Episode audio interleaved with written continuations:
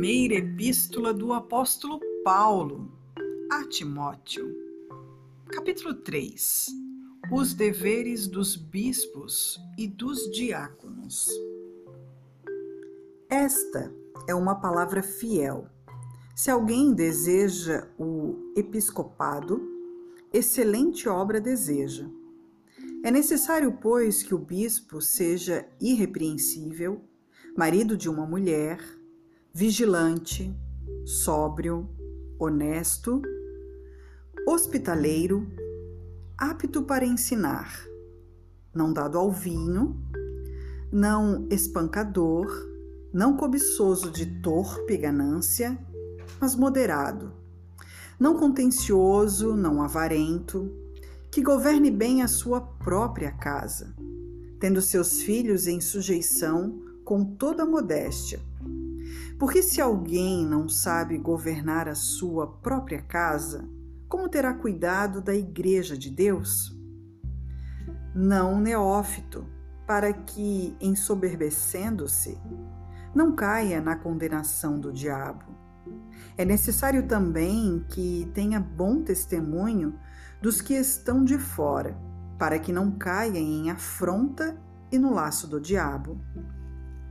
Da mesma sorte, os diáconos sejam honestos, não de língua dobre, não dados a muito vinho, não cobiçosos de torpe ganância, guardando o mistério da fé numa consciência pura.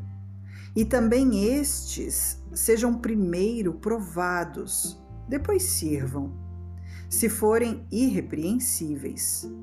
Da mesma sorte, as esposas sejam honestas, não maldizentes, sóbrias e fiéis em tudo. Os diáconos sejam maridos de uma só mulher e governem bem a seus filhos e suas próprias casas. Porque os que servirem bem como diáconos adquirirão para si uma boa posição e muito confiança na fé que há em Cristo Jesus. Escrevo-te estas coisas, esperando ir ver-te bem depressa. Mas, se tardar, para que saibais como convém andar na casa de Deus, que é a igreja do Deus vivo, a coluna firmeza da verdade.